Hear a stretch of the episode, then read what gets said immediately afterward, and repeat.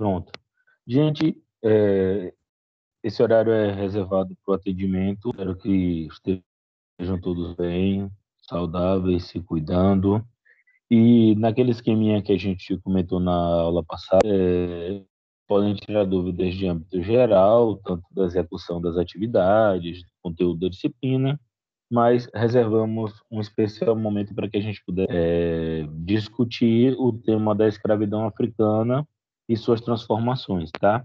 Antes de abrir a palavra para vocês, eu queria informar que eu vou fazer uma, uma pequena alteração em nosso planejamento de avaliações. É, inicialmente, nós tínhamos uma série de atividades é, feitas no Padlet e no Kahoot, que valiam um total de dois pontos. Agora eu vou fazer uma pequena alteração, elas vão passar a valer um. O, a produção do podcast valia dois pontos, agora ele vai passar a valer um ponto e meio. Esse meio do podcast mais um das atividades vai virar uma nova avaliação, que é um estudo dirigido. Esse estudo dirigido vai abarcar o conteúdo dessa segunda semana de aula, História da África e dos, Afri... e dos. História da África e dos africanos no Brasil, tá bom? E esse estudo dirigido vai ser entregue ao final da disciplina. Então, o podcast é entregue, é, vai ser entregue na terceira semana e esse estudo dirigido é entregue na quarta semana de modo que dê tempo que todos possam, possam escutar os podcasts dos colegas e as questões vão ter temas que aparecem nos podcasts. Então, desse jeito, a gente é, cria uma situação em que vocês se sintam mais estimulados a, a seguir a sequência didática proposta para a disciplina. Vocês entenderam? Tem alguma dúvida? Querem fazer alguma pergunta, reclamação ou algo do tipo? Não.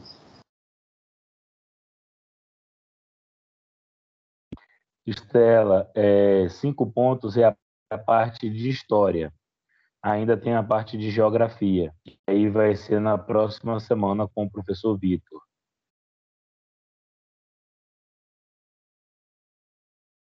Isso. A disciplina foi, bem, do modo como foi dito, a disciplina foi integrada. Tranquilo, sem problema. É, e aí, então, todo mundo está ciente disso. O tema da aula de hoje, é, eu estava olhando aqui no, no canal do YouTube e o vídeo em específico tem 16 visualizações sendo que é, a porcentagem de visualização média é de 50% e a duração média de visualização é de 15 minutos. Então, 16 pessoas que viram o vídeo, acho que só viram até a metade. Pelo que eu entendi, viram só até a metade, ou a outra possibilidade de interpretação aqui é que assistiram em média 15 minutos o conjunto dela. Seja como for, esse é o nosso maior vídeo é a maior videoaula que eu gravei para vocês e ela tem um total de 30 minutos e 6 segundos, tá? Ou seja, a maior parte da turma não viu é, essa videoaula, tá? É, então, eu, eu não sei como é que vai se desdobrar as questões aqui. A sobre África, imagens e representações tem até um pouco mais de visualizações, tem 47, mas também nesse mesmo esquema, né? Seja, de, de baixo de completar, de não completar a assistir a videoaula até o final. E, pois bem, dito isso, né, sobre a alteração do, das avaliações, estou aqui para responder questões de vocês, tirar dúvidas sobre as atividades, é, enfim, estou à disposição. Esse horário é para atendimento.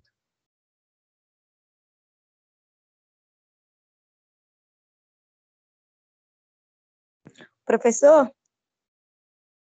Então, é que eu estava Sim, com a mão levantada, aí eu achei que tinha que esperar para poder falar, mas como o pessoal estava falando, eu vou falar também.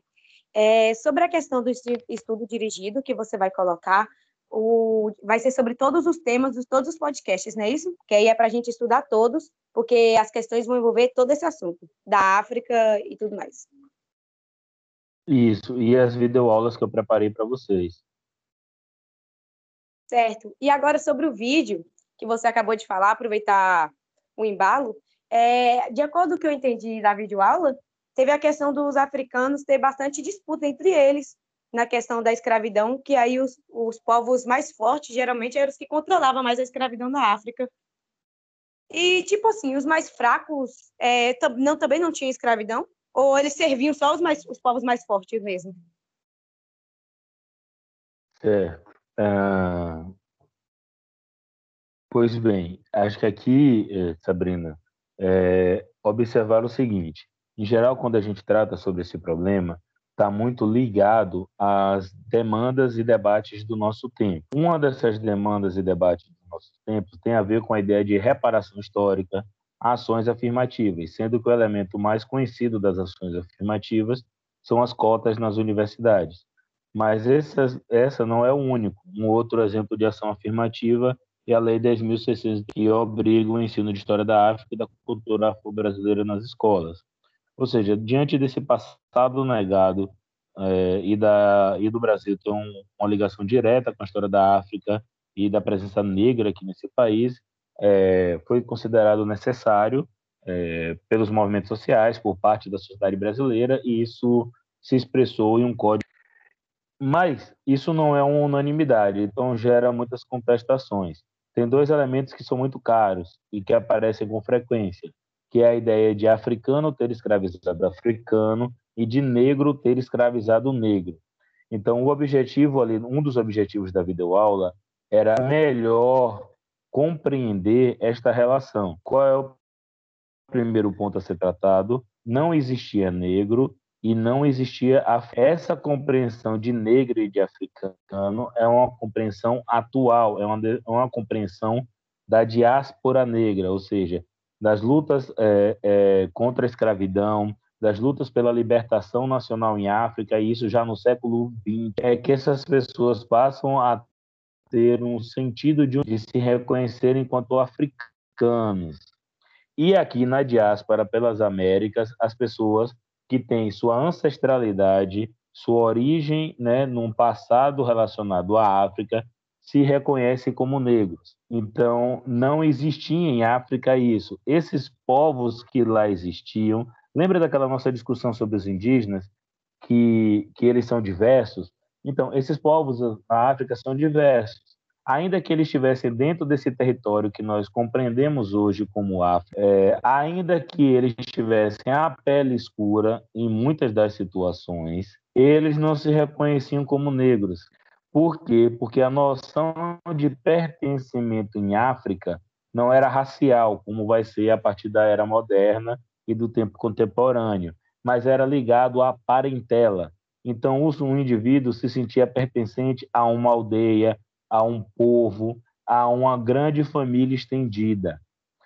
E isso fazia com que, quando ele escravizava outra pessoa, ele estava escravizando um sujeito diferente. Essa diferença podia ser expressa através da cultura, ela podia ser expressa é, através da língua, dos deuses que eram cultuados, enfim, de uma infinidade de fatores, mas não era baseado em critérios raciais, tá? Então, é, se a gente estivesse em sala, eu, fa eu faria uma brincadeira com vocês para tentar mostrar na como corre mas é, é meio complicado fazer por aqui, né? Sobretudo porque vocês estão todos com, com as câmeras fechadas, então é difícil visualizar para poder fazer esse, essa brincadeira. Para melhor explicar, é ter essa compreensão, em que o sentido de pertencimento em África se dava pelos laços de parentesco. Esses laços de parentesco não se encerram nas, nos laços consanguíneos, ou seja, ser da família de sangue, mas sim da família estendida, da parentela, tá? Então, um, um povo, quando, quando guerreava contra outro povo, fato que aconteceu em toda a história da humanidade, tá? Não é uma particularidade da África, uma exceção, eles são primitivos ou qualquer coisa desse tipo. É, os derrotados eram um outro, e esse outro poderia ser escravizado. Então, a primeira ideia de compreensão sobre essa escravidão em África é ter esse sentido. Não existia negro nem africano, e quando ocorria a escravidão, era o outro que era escravizado. Vá, Sabrina, você está com a mão levantada. Entendeu até aqui? Entendi sim, professor. É que a mão estava levantada desde o momento antes de eu fazer a pergunta. E eu entendi sim essa questão, porque você também deu lá é, outras opções de questões que aconteceu, tipo a família ser muito pobre e precisar de dinheiro, aí empregavam um, um parente. Entendi, eu compreendi. Isso. Então, é bom você ter tocado nisso. A guerra não era o único motor que se gerava cativo, é, mas ele era o principal. E aí eu, eu, eu vi a Manuela e vou te, já te passar a palavra. É, mas é, aí vem o outro elemento fundamental de compreensão. Esses cativos não eram a base produtiva da sociedade. Eles somavam para a manutenção dessa parentela, mas eles não eram a base da produção. Ou seja, não era uma sociedade genuinamente escravista, que tudo girava e funcionava em torno da escravidão, que a escravidão definia as formas de conduta, hierarquias, né, modos de comportamento. E mais, essa escravidão, ela acabava tendo um aspecto de prestígio, porque as sociedades africanas é, é um continente povoado, mas a, a densidade populacional é relativamente baixa, porque o território é muito grande. Então, em África, você tinha uma relação de poder, de prestígio muito atrelada ao domínio sobre as pessoas. Quanto mais pessoas estivessem sob sua guarda, sob sua dependência, que lhe reverenciasse, mais poderoso você era. Então, o escravo ter escravizado estava muito ligado a isso. E as posições dos escravizados não eram só baixas de subalternidade. Eles poderiam ascender socialmente, virar conselheiros do rei, e, com o passar das gerações, inclusive perder a marca da escravidão. Uma infinidade de modos de dependência pessoal que poderiam levar à escravidão eram possíveis de serem revertidas, tá? Então, essa é mais ou menos a caracterização dessa escravidão africana, tanto que a gente chama de escravidão doméstica africana ou escravidão familiar, de parentela. É, é, dois elementos ainda devem ser acrescidos, que é a característica da preferência por mulher e crianças. Crianças porque eram mais fáceis de assimilar as regras dessa nova comunidade, portanto, gradativamente deixava de ser o estrangeiro, de ser o outro. E mulheres pela possibilidade do ventre, nascer, dar à luz, e isso, portanto, gerar mais pessoas para ter mais gente nessa parentela, nessa grande família estendida. Tá? Essa característica dessa escravidão, que acaba sendo residual, não é a base produtiva, tem uma característica de prestígio e poder, ela vai sofrer alterações. A primeira é com os islâmicos e a segunda, maior de proporção e de qualidade, que vai ser com a chegada dos europeus. Emanuele, pode fazer sua questão, por favor. Olá, professor, boa tarde. É, eu ia falar, mas meio que o senhor já falou sobre isso. É, quando os africanos, né, a gente pensa lá como, tipo, negros escravizando negros, mas quando a gente pensa dessa forma, vezes, meio que a gente está vendo com uma visão homogênea, igual o senhor falou é, a respeito dos indígenas, né, que muitas vezes a gente fala dos indígenas como, como se fosse um povo só, mas são etnias separadas, né, e tudo mais. Então, a mesma coisa acontece lá com os africanos. Quando a gente vai estudar, a gente vai ver que tem toda uma separação lá, né, de religião e tal. É, eu estava observando aqui, eu quando ele, estava, quando ele estava em quarentena, é, eu comecei a estudar sobre a história do Brasil, e aí é, eu vi uma, um tópico aqui que estava falando sobre a escravidão, e aí o senhor falou que lá na, na África, né, quando eles escravizavam é, algum outro africano, eles não escravizavam com, com o objetivo, né, de, tipo, não era a principal fonte de renda ali, a, a tipo, a economia deles não girava em torno disso. E aqui no, no Brasil, é, a escravidão gerava muito lucro para aqueles que vendiam, né, e tal. E tanto, tipo, meio que os, escra os escravizados aqui no Brasil, eles meio que sustentavam a economia, porque eles que faziam lá o cultivo, né, e tudo mais. Então, era basicamente isso. Sim, é, é muito preciso. Acho que é, destacar dois itens, né? Que é um primeiro é olhar para a África respeitando sua história, diversidade, pluralidade, conflitos, humanidade dela. É, isso é muito importante, porque tem implicações no presente. Uma implicação direta é, também, se africano escravizou africano, se negro escravizou negro, por que tem que ter reparação social? Isso é projetar no, do presente suas angústias e problemas no passado. Não existia africano nem negro. Existiam existiam alçás, existiam yorubás, é, existiam yorubás de Oió, é, existiam diferentes povos. É muita gente, tá? E essa e mais, essas definições são tão são tão problemáticas que muitas vezes, por exemplo, eu, Emanuel, sou de um povo e você é de outro. Nós somos separados por um rio. Eu te chamo, sei lá, de X, povo X. Só que você, povo X, se reconhece como Y. Então, quando a gente eu luto contra você e te vendo, aí vamos supor, te escravizo, eu te escravizo como povo X, mas nem você se reconhece como povo X. Você é povo Y. Dá, dá para entender é, é, essa lógica? Então, você tem uma, uma, diversidade de povos que, aos nossos olhos, podem até parecer é, iguais, talvez pela cor da pele, talvez pelo, por alguns costumes que são próximos, pela língua, que tem a mesmo tronco linguístico. Eu só lembro dos indígenas e daquela aula, da videoaula que tem os troncos linguísticos africanos. Então, não é que não tivessem coisas assemelhadas em vários desses povos, mas a diferença é a marca principal. E, e olha como a gente faz com os europeus. A gente assiste filmes sobre o período medieval, a gente assiste filmes sobre guerras, né? só que a gente não considera guerras de brancos contra brancos ou guerras de europeus contra europeus. Então, quando você tem a guerra franco-prussiana, né, que é a guerra entre a Prússia e a França que vai levar a independência da Alemanha, a unificação da Alemanha, a gente chama de guerra franco-prussiana, ou seja, eles são todos brancos, europeus, mas nós reconhecemos suas diferenças.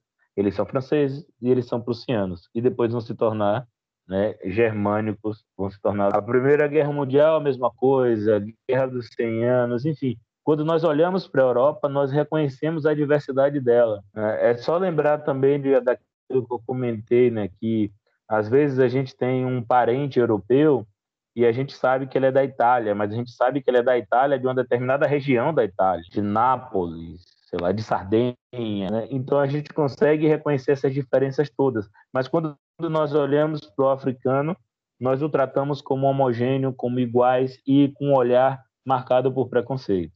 Com isso, reafirmo o que disse na videoaula. Não se trata em África de uma escravidão boa. Não existe escravidão boa. Escravidão nunca é boa. Mas se trata de reconhecer a diferença. Esse tipo de escravidão não era a base produtiva, como pontuou Emanuele. Ela tinha um sentido suntuoso de prestígio e, com o passar do tempo, inclusive, a marca do cativeiro poderia ir se esvaindo. Né? Isso tem que acompanhar em cada região. Não foi incomum em toda a África ter escravidão, não era generalizado, tá? Então tem que acompanhar essa diferença. Quando é que vai acontecer a primeira mudança? Século VII, com a expansão islâmica.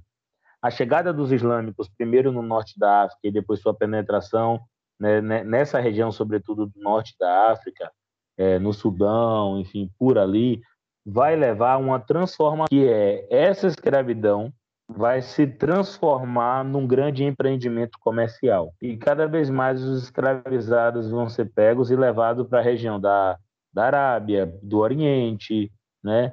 É, e isso vai acontecer em larga escala, para as terras conquistadas dentro da própria Europa, pela expansão islâmica. Então, essa escravidão que era doméstica vai virar o quê? De base comercial. Mas quem dá o plus, quem é que faz a grande essa escravidão islâmica? Você tem diferentes cálculos, né? mas fala assim em 5, 6, 7 milhões de pessoas, enfim, tem diferentes números, mas o que, é que a gente sabe é que ela é menos do que a do tráfico transatlântico.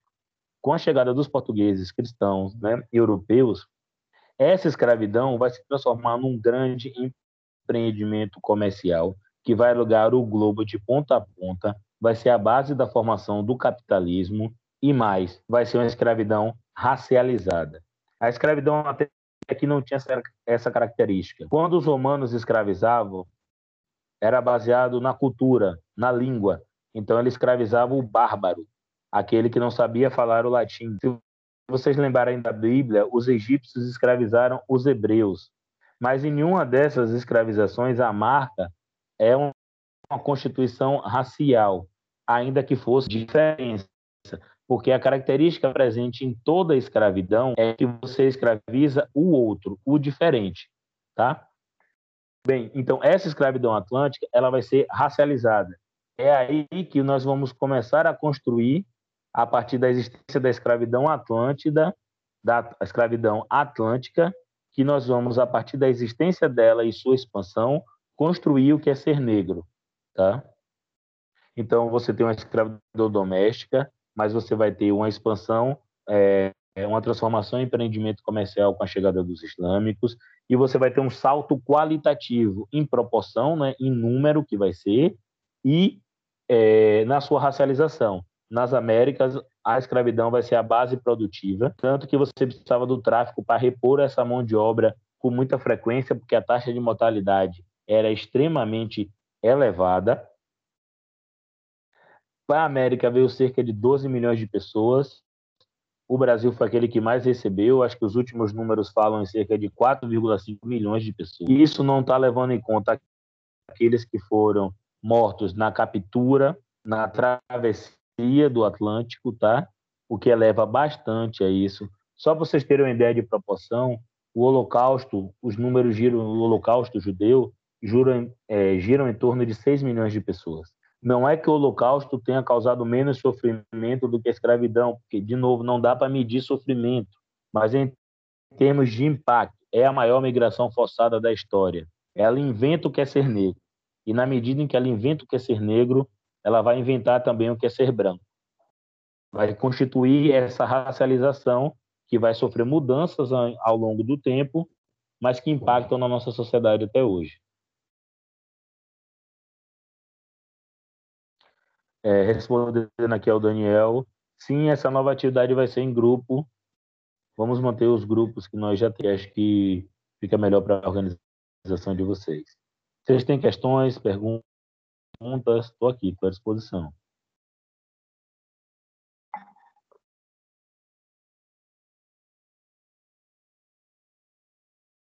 Professor, eu tenho uma pergunta. É, o meu é, aplicativo travou, mas eu já tinha é, tentado entrar antes. Mas, enfim, eu queria perguntar sobre a questão dos indígenas. Eu queria perguntar porque eu já vi muitas pessoas se fantasiando de índio. Hoje em dia eu vejo muitas pessoas se fantasiando de índio para festas. Eu queria saber é, se é errado.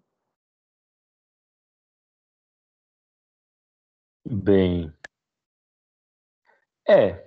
Ó, é errado, é um juízo de valor. Né? É errado, certo, bom, mal. Acho que é interessante a gente pensar no, em termos das implicações. É, se você recordar o estudo dirigido é, que, que nós fizemos, uma, uma das questões estavam lá para se procurar sobre violações de direitos, né, ou violências que a população indígena sofre no Brasil hoje. Uma pessoa que é indígena, ela não consegue deixar de ser indígena, portanto, sofrer menos violência em uma determinada situação em geral. Então, o fantasiar-se de índio né, é, acaba fazendo um, uma alegoria de uma situação que é uma identidade. É, é, pensa assim, você vê alguém se fantasiando de branco, a gente não tem essas tradições. Se alguém conhece alguma piada de branco? A gente não conhece piada de branco. Então a pergunta é: o que, que é. Quem é que a gente pode se fantasiar? Quem é que a gente faz piada? Quem é que a gente coloca em uma condição de subalternidade, de ser risível. E isso fala muito sobre nossa sociedade. Né? Numa sociedade marcada pela desigualdade, é, nós devemos pensar se é, esse é o melhor caminho para se fazer uma homenagem, para se reconstituir direitos, ou ao utilizar determinadas indumentárias, se nós estamos é, respeitando esse povo, essas tradições, seus direitos. Né? É algo que a gente deve pensar enquanto indivíduo pertencente a essa sociedade. Eu, sim, individualmente, não faço. Alguém está com o microfone aberto ou eu estou escutando esse chiado do meu aparelho mesmo? Vocês podem dar uma conferida, por favor? Seu, prof, não tem ninguém com o microfone aberto, não. Ou então é eu, é? Que coisa horrível. Beleza, gente. É... Então, mais questões? Tem, tem uma, uma parada que eu não posso deixar. Ah, sim, por favor. Boa tarde. É, sobre a nova divisão de pontos, eu meio que acabei de chegar agora na aula e eu queria que o senhor me esclarecesse, porque no grupo está sendo passada uma coisa que eu não estou entendendo muito bem. Como é que vai ser agora esse novo estudo dirigido? Tá, é, eu, eu, eu vou repetir, mas é sempre, vou repetir de uma maneira sintética, mas é, é sempre importante lembrar que nossas aulas ficam disponíveis, então vocês podem voltar para olhar, tá? Se tiver alguma dúvida ou questão, além de voltar para olhar, podem é, entrar em contato comigo. É, nós tínhamos um conjunto de atividades que envolviam fazer Padlets e responder quiz no Kahoot, que somavam um total de dois pontos. Agora, essas atividades vão somar um total de um. Nós temos um estudo dirigido sobre história indígena, que vale um ponto, ele vai permanecer, e nós tínhamos é, um podcast que valia dois pontos. Agora esse podcast vai passar a valer um ponto e meio. Juntando um ponto da primeira atividade com o meio desse podcast, nós temos um e-mail. Esse um e-mail vai ser um novo estudo dirigido. E sobre o que vai ser esse estudo dirigido? Sobre os temas abordados em torno de história da África e dos africanos no Brasil, que são essas aulas dessa semana. É, deu para entender, Sandrine? Está tranquilo? Tem alguma questão?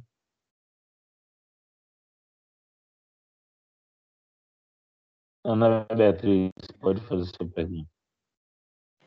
É, professor, aproveitando a pergunta de Sandrine, eu também queria saber, porque no grupo eles estavam passando sobre as notas, né?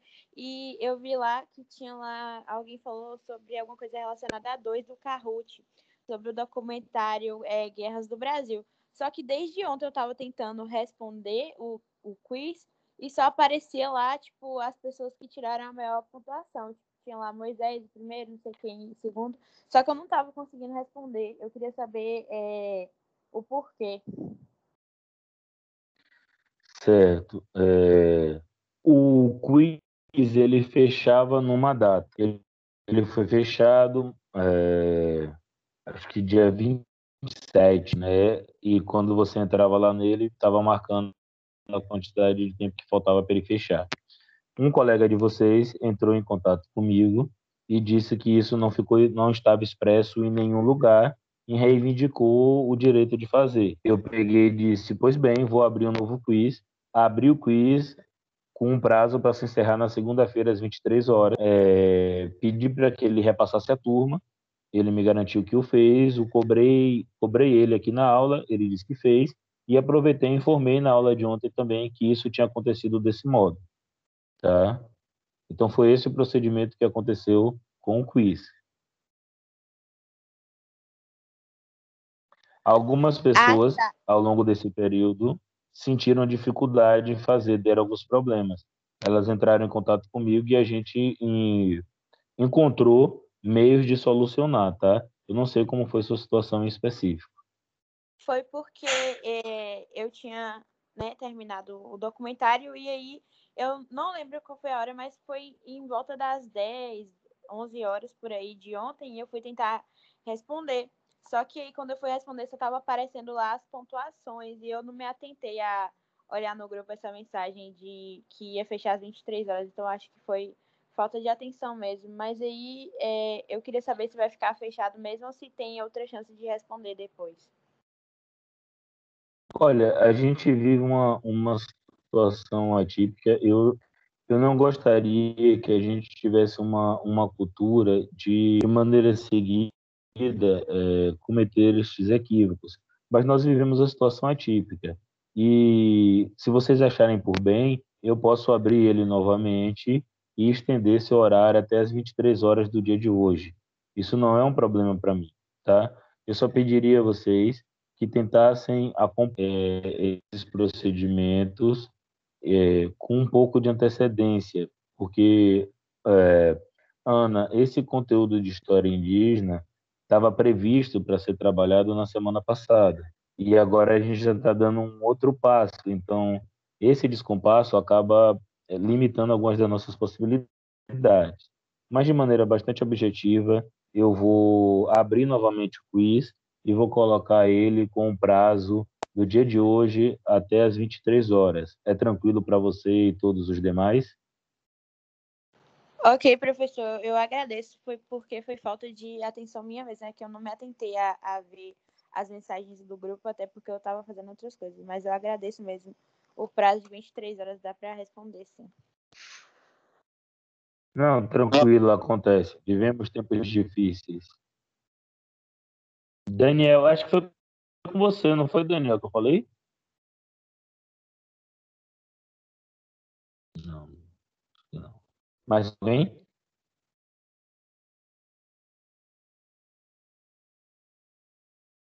Não. Eu vou, enquanto vocês pensam aí, eu vou alterando logo aqui o quiz. Estou aqui, viu? À disposição de vocês. A mão de Amanda está levantada, não sei se já tem um tempinho.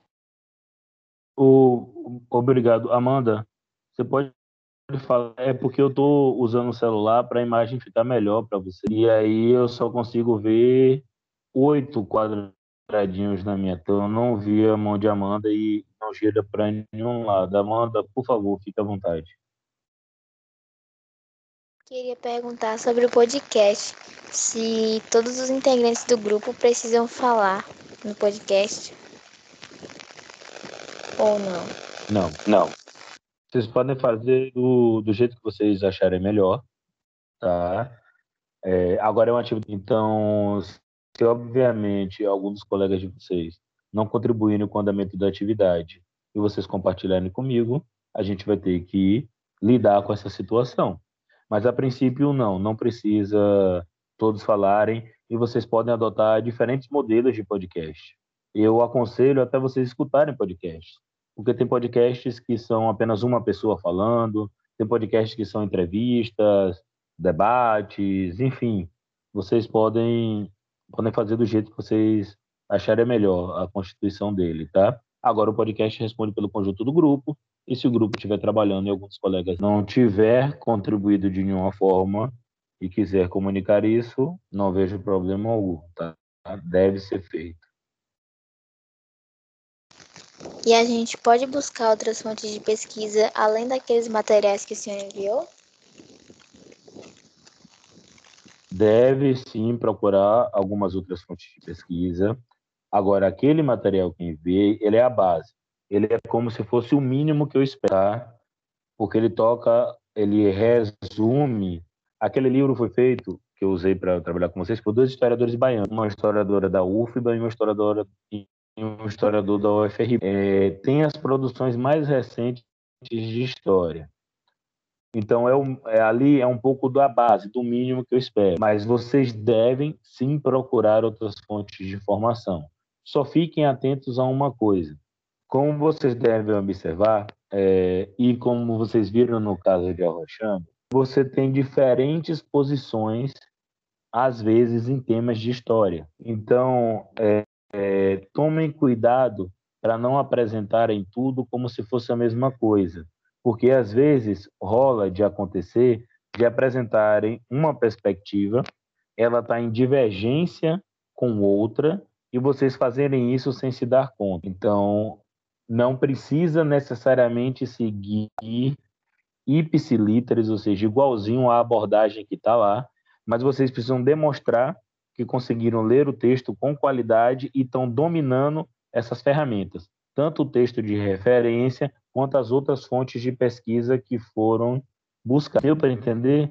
Ou seja, por que é que rola muitas vezes? É, em seminário, em videoaula, né, nessas modalidades de avaliação vocês pesquisam fontes diversas, em geral, na internet, juntam elas, organizam algum tipo de fala e externalizam. E, às vezes, nem percebe que não tem sentido de conjunto, que determinada abordagem tem diferença para outra. Então, eu preciso que vocês dominem é, o que está sendo apresentado. No sentido de que, se apresentar alguma coisa que tem dissonância, que choca, que tem divergência, que vocês apontem, que mostrem que estão sabendo que tem essa divergência, que vocês transformaram essa divergência e trouxeram para o ouvinte. Deu para entender? Entendi, Amanda? professor. Então, eu não, eu não quero desestimular, muito pelo contrário. Eu quero estimular que vocês busquem sim outras fontes de pesquisa, tá? É, mas busquem essas fontes de pesquisa não como algo, é, como uma verdade absoluta, mas como algo que deve ser interpretado, questionado por vocês. Vocês fazem o filtro de vocês e trazem para a sua proposta é, de construção do podcast. Entendi. E tem algum tempo mínimo ou máximo para o podcast ou isso também é livre? Tem sim. Salvo engano minha memória, o te... foi definido tempo mínimo de 15 minutos e tempo máximo de 20 minutos o podcast. Eu pensei nesse ah, modelo curto porque é como se fosse podcasts geralmente são mais longos, mas é, eu tomei por base o padrão de alguns vídeos, né, de videoaulas de história, é, que tentam trabalhar entre 20 e 30 minutos, que foi inclusive o que eu tentei trabalhar na montagem das videoaulas para vocês, tá? Então, por isso eu tentei manter dentro desse padrão também. Certinho. Me diz uma coisa, Amanda, você acha 20 minutos pouco ou muito? Professor, eu acho que talvez seja pouco. Mas eu não sei, porque a gente não começou a planejar o podcast, não dividiu cada tópico de cada um ainda não. Mas talvez dê pra explicar o assunto todo. Não tenho experiência com podcast. Olha, estamos... Professor. É, estamos no segundo ano então a gente testa qualquer coisa no terceiro ano a gente já faz de duas horas. Pode falar. Exagero, professor, mas eu concordo com a Amanda. Eu acho pouco o tempo de 20 minutos. Certo. Vocês. Ó, eu não, a princípio, eu não vou ter uma grande objeção da gente mudar. Agora, o que é que eu estou pensando? O maior vídeo da gente, o maior vídeo que eu produzi para vocês tinha 30 minutos. E o tempo médio de visualização é 15 minutos de vocês. Então, minha dúvida é: nós vamos estender o tempo porque vocês estão achando pouco, mas vocês não conseguem assistir vídeos de 30 minutos, não, não fizeram até o momento. Então, essa é a minha dúvida. Se a gente estende, estende para quanto vocês vão assistir, lembre que tem que ver um podcast um dos outros. E mais uma coisa, a redução do tempo aqui coloca em jogo uma outra coisa que tem que ser cara ao estudo, que é a capacidade de síntese. Ou seja, vocês pegarem os elementos centrais e apresentarem para o seu ouvinte. E ainda mais, numa situação em que vocês vão produzir, vão, vai ser possível vocês construírem o texto e fazerem a leitura. Se retira um pouco daquela pressão do seminário de estar frente a frente e daquela coisa do vídeo, da pessoa estar ali vendo e você errar. Então, você pode escrever o texto e ler. Então, sua capacidade de síntese está aqui muito posta, sendo testada. E é algo que eu acho que vocês deveriam trabalhar, porque a minha experiência até o momento é que em muitas oportunidades na maior parte delas, muitos alunos deixam de construir de maneira original e própria a sua abordagem, a sua leitura do texto, externalizar ela de uma maneira original e tendem a fazer recortes do texto, separar parágrafos, juntar e apresentá-los como se fossem suas aquelas palavras. E isso é errado. Eu, eu não, tô, não quero que vocês façam isso. Eu quero que vocês façam uma leitura, destaquem os elementos que são centrais na construção da argumentação e apresentem de maneira sintética e objetiva para o seu ouvinte. Porque cada texto daquele tem uma 20 páginas, eu acho. Ele é voltado para o público de nível médio, então ele, ele não tem tantas firulas acadêmicas, né? Mas são textos muito fundamentados. Então vocês precisam ter essa capacidade, tá? Porque se for para ler o texto tal e qual está lá, a gente não precisa exatamente da, dessa produção do podcast, né? Eu vi Ritiel e vi acho que Emanuele para falar. Se tem mais alguém com a mão levantada, é, avisa aí, porque, eu, como eu disse, eu não consigo ver todo mundo aqui. Não, eu ia falar assim, que, por exemplo, eu não tenho o hábito de ouvir podcast. Entre um vídeo de uma hora e um podcast, eu preferia um vídeo. É, mas, tipo assim, é, é isso basicamente que eu ia dizer. Eu, eu acho que o tempo pode ser pouco, dependendo do assunto, né? Mas eu acho que é suficiente para fazer uma síntese. Olha, o que, o que a gente pode conversar é porque, assim, ó, eu sempre me preocupo em deixar claro para os alunos quais são os critérios avaliativos. E um deles é o tempo. Como eu disse para vocês, eu não tenho objeção em que a gente discuta talvez a mudança do tempo. Eu só não quero que fique aberto demais para que é, se perca essa objetividade, tá? É, e aí a gente estabelece um, tempo estabelece um tempo maior e você sente necessidade de um tempo maior ainda. Aqui a gente está caminhando um terreno um pouco de experiência. Então, eu estou utilizando minha experiência dos outros semestres, né, como professor, e também daquela pessoa que acompanha e escuta podcast. Para os podcasts que eu escuto, a média de tempo é de uma hora. Mas são podcasts que têm um perfil de desenvolver longamente as abordagens. Né? Então, é, é só essas ponderações, tá? É, pensem um pouco se, se é necessário, e se vocês, como turma, julgarem necessário, a gente pode sentar e tentar chegar no denominador comum é, de um tempo que talvez atenda melhor às suas expectativas. Eu, como professor, quero que vocês estudem um assunto. Se isso for feito em 20 minutos ou em 30, a princípio, não é a maior batalha que eu quero comprar com vocês. Eu acho o tempo de 20, de 20 minutos é razoável, porque tem muitos, muitos podcasts que ficam muito grandes e ficam acabando chatos de, de você ficar vídeo áudio que acaba monótono. Então eu acho que 20 minutos tá bom. Eu mesmo Bom, me façam... Façamos assim. Eu imagino que cada um de vocês vai ter alguma, alguma opinião. E talvez a gente não consiga chegar aqui a um denominador comum. Eu pediria que para que vocês, como turma, dessem uma olhada nos critérios de avaliação, vocês, enquanto grupo, sentassem para produzir, porque muda muito quando a gente senta para produzir e pensar as coisas. Eu vou falar para vocês, minha experiência pessoal, né? Pelo menos na videoaula. Eu nunca vi 20 minutos demorar tanto numa videoaula. Eu consegui falar muita coisa que eu achava que eu nunca conseguiria falar eu estava tava e estou extremamente preocupado porque eu dizia, cara, eu preciso falar isso, não vai dar tempo, minha vida aula vai ficar muito longa, uma hora, uma hora e meia, esses meninos não vão ver e tal. E eu dividindo, ajeitando ali, eu, eu consegui algum tempo, né? Então eu acho que vocês têm que sentar, se planejarem, dar uma olhada no texto, rascunhar alguma coisa nas outras fontes de pesquisa, e aí vocês vão ter um cenário melhor. Se na produção desse cenário melhor vocês com antecedência me comunicarem dizer, e, e, e, e quiserem discutir a necessidade de mais tempo, eu estou aberto para que a gente possa fazer essa discussão. Mas eu pediria para que vocês fizessem esse processo, porque senão a gente vai ficar muito.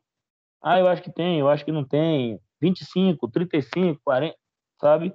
Então tenta dar uma, uma rascunhada, um planejamento nesse processo, e aí a gente talvez consiga é, discutir com, com mais precisão. É a minha, minha ponderação a ser feita para vocês.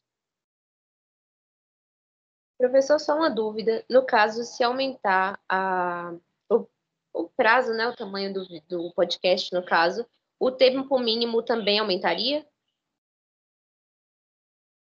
Eu tendo a, a pensar em aumentar, porque eu quero que. O que é que eu quero? Eu quero que vocês aprendam a se planejar. Para vocês conseguirem fazer as coisas de acordo com o tempo que tem. Então, se vocês tiverem meia hora ou uma hora, faz diferença no tipo de recurso, planejamento que vocês vão usar. Mas até isso, Emanuele, a gente pode discutir. Meu maior interesse aqui é, professor, eu quero fazer o melhor podcast do mundo. Eu quero estudar esse assunto e a gente vai fazer um podcast super legal. É isso que eu quero. Se isso, para fazer isso, for preciso mais tempo, ou que a gente reduz o tempo mínimo, de novo, eu tô que a gente possa discutir. Eu quero o melhor trabalho, porque eu sei que vocês podem fazer o melhor trabalho.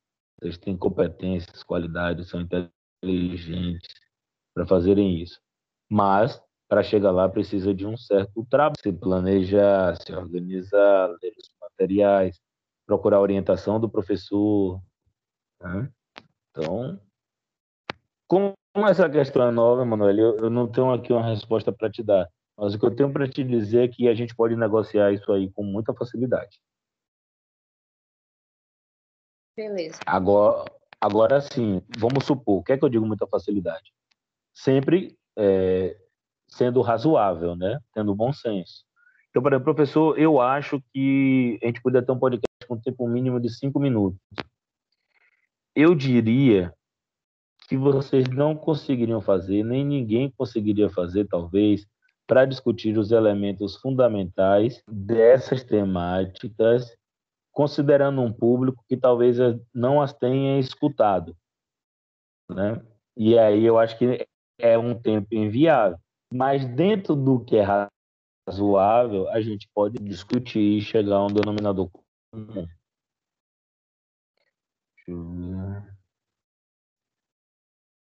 A Amanda dizendo que não prestaria. Amanda, quando você pega o costume e é um tema que lhe interessa, eu acho que é, pega um podcast grande, cara.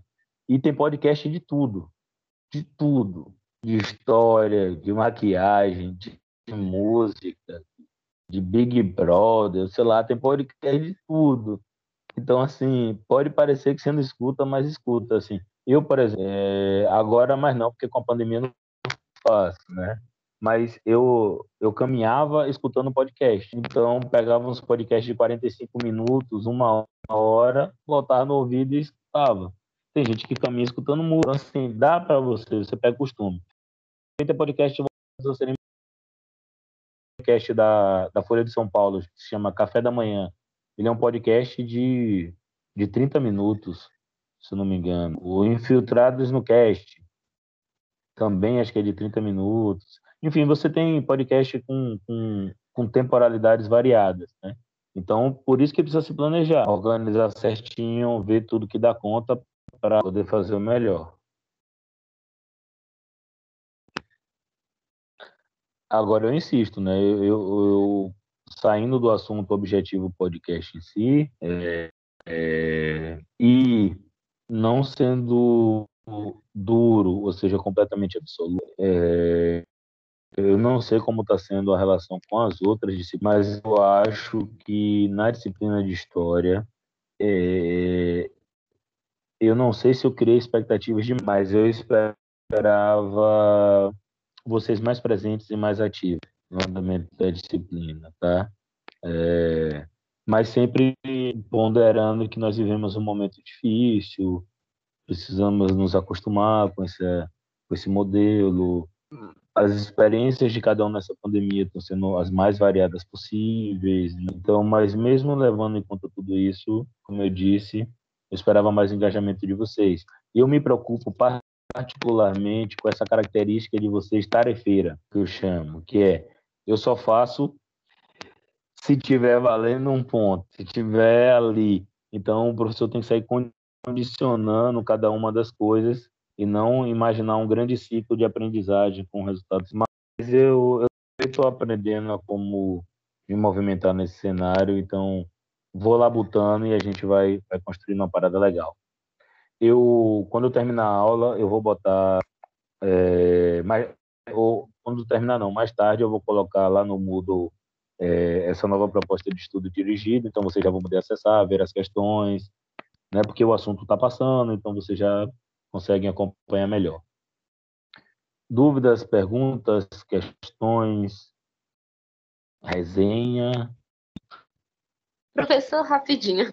É, eu estava observando, né? A minha equipe ficou com a rua Getúlio Vargas. Aí nós tivemos um problema, né? Tipo, a gente postou alguns dias antes do prazo.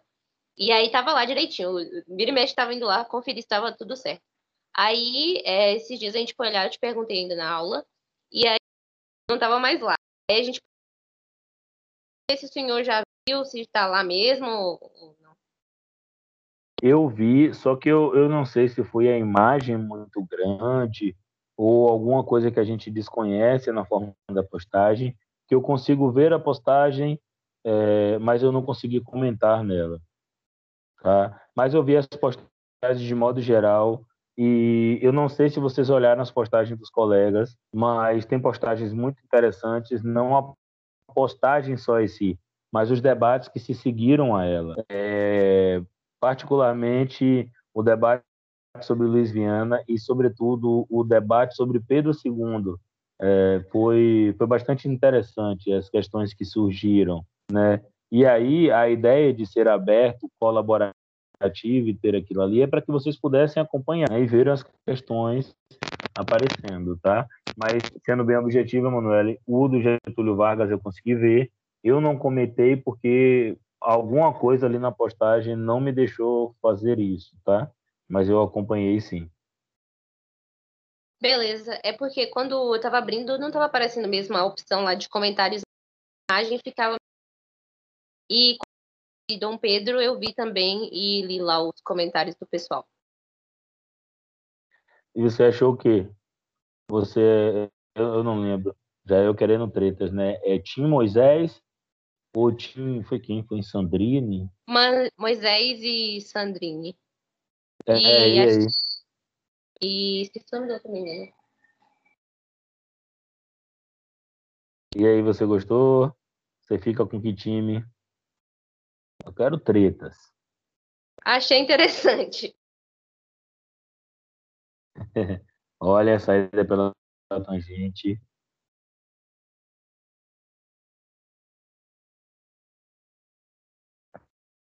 Tá. É, tô, enquanto eu estou escutando aqui vocês, eu vou atualizar aqui o Kahoot. Eu vou colar o link desse novo Kahoot lá nessa conversa aqui da, da dessa aula, tá? Vou fazer isso aqui agora, ver se aparece aí para vocês.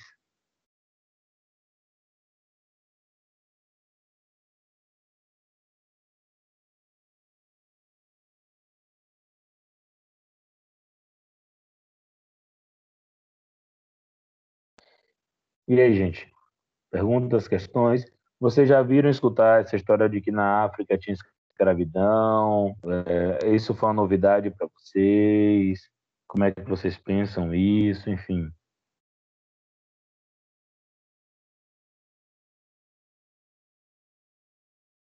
Ah, eu cliquei no link aqui e apareceu normal. E quanto à escravidão na África, eu já tinha ouvido falar, mas não de forma detalhada. Beleza. Tá, gente. Como eu disse, ó, eu tô aqui, tá chegando às 5h20, não é pelo horário em si, necessariamente, porque tô aqui à disposição, mas formalmente esse é o horário, 17h20. Aqueles que por alguma razão tiverem outras coisas para fazer, né, podem, podem sair quando for melhor. E eu fico pelo menos aqui até esse horário para que vocês possam esclarecer. E, além dessa questão sobre, aproveitando o mote, né, sobre o que é que tem de história, o que é que não tem, eu queria sugerir a vocês que vocês vissem os materiais que eu coloquei na parte complementar, que tem tem coisas assim que são muito legais, tá? É...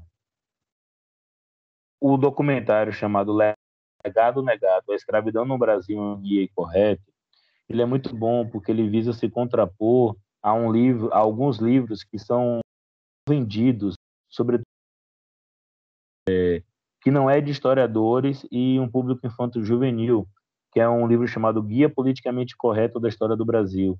Inclusive, tem na nossa biblioteca lá do campus ele.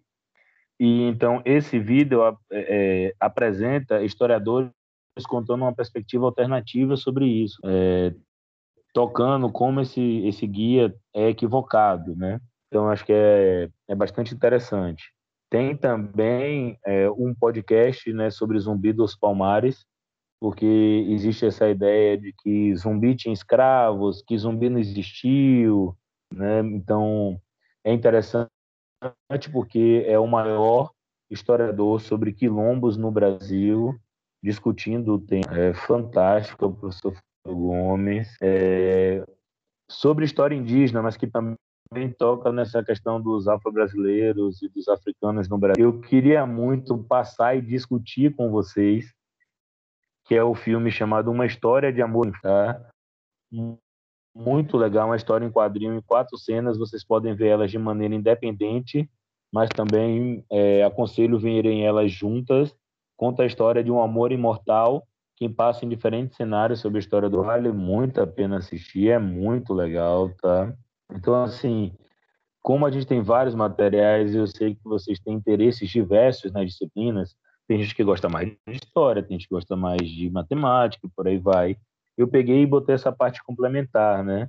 É, para que vocês pudessem, sobretudo aqueles que se interessam mais, tivessem mais materiais para acompanhar e coisas que a gente, mesmo em uma situação de aula presencial, nós teríamos os limites da carga horária e do nosso tempo para poder discutir. Então, deem uma olhada nesses materiais, que eles são muito interessantes, inclusive podem ajudar na constituição do podcast, né? Tem um, um em particular, que é o Dicionário da Escravidão e Liberdade.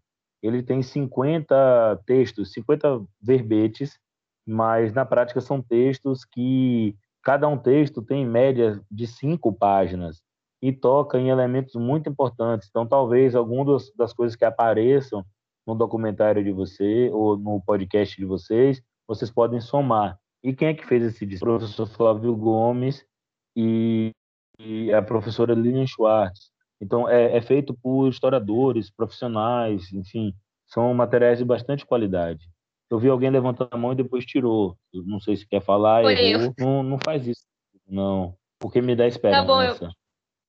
Me tá dá bom, esperança e o professor só é... precisa de esperança. É, eu particularmente achei interessante os complementares lá e eu queria muito estar tá podendo ler e tal, só que o problema está sendo a questão da quantidade de coisas para a gente fazer, porque tem muitos trabalhos, né, e a entrega é no prazo curto, aí não dá muito tempo para a gente estar tá acessando os complementares. E aí eu queria saber se, tipo, depois que acabar a sua disciplina, né, esse, esse primeiro bloco, esses materiais é, o que eu pretendo fazer com os Padlets é eles têm uma opção que eu posso transformar eles em PDF, PG, alguma coisa assim. Eu vou ver como mexe, porque eu quero fazer isso e deixar disponível aqui. Eu não, eu vou perguntar depois ao Isamac se se fecha a disciplina, o que é que acontece, mas em, mas pelo menos até o Vitor terminar, até o final desse primeiro bloco de aulas, a disciplina vai ficar aqui, os materiais vão ficar aqui. Eu, particularmente, quero que fique, porque tem coisa que eu coloquei aqui que eu não tinha exatamente organizado numa disciplina, tá? Porque como essa era uma modalidade nova, então eu tive que sair fazendo uma espécie de curadoria, avaliação de novos materiais para poder trabalhar. Então algumas coisas acabei é, é, adicionando que, que eu não tinha, mas sim eu, eu pretendo dar o máximo de coisas que eu puder deixar para que vocês possam olhar e, e, e, visitar em outro momento, eu vou fazer, tá? E aí? Beleza. Perguntas, mais alguma coisa?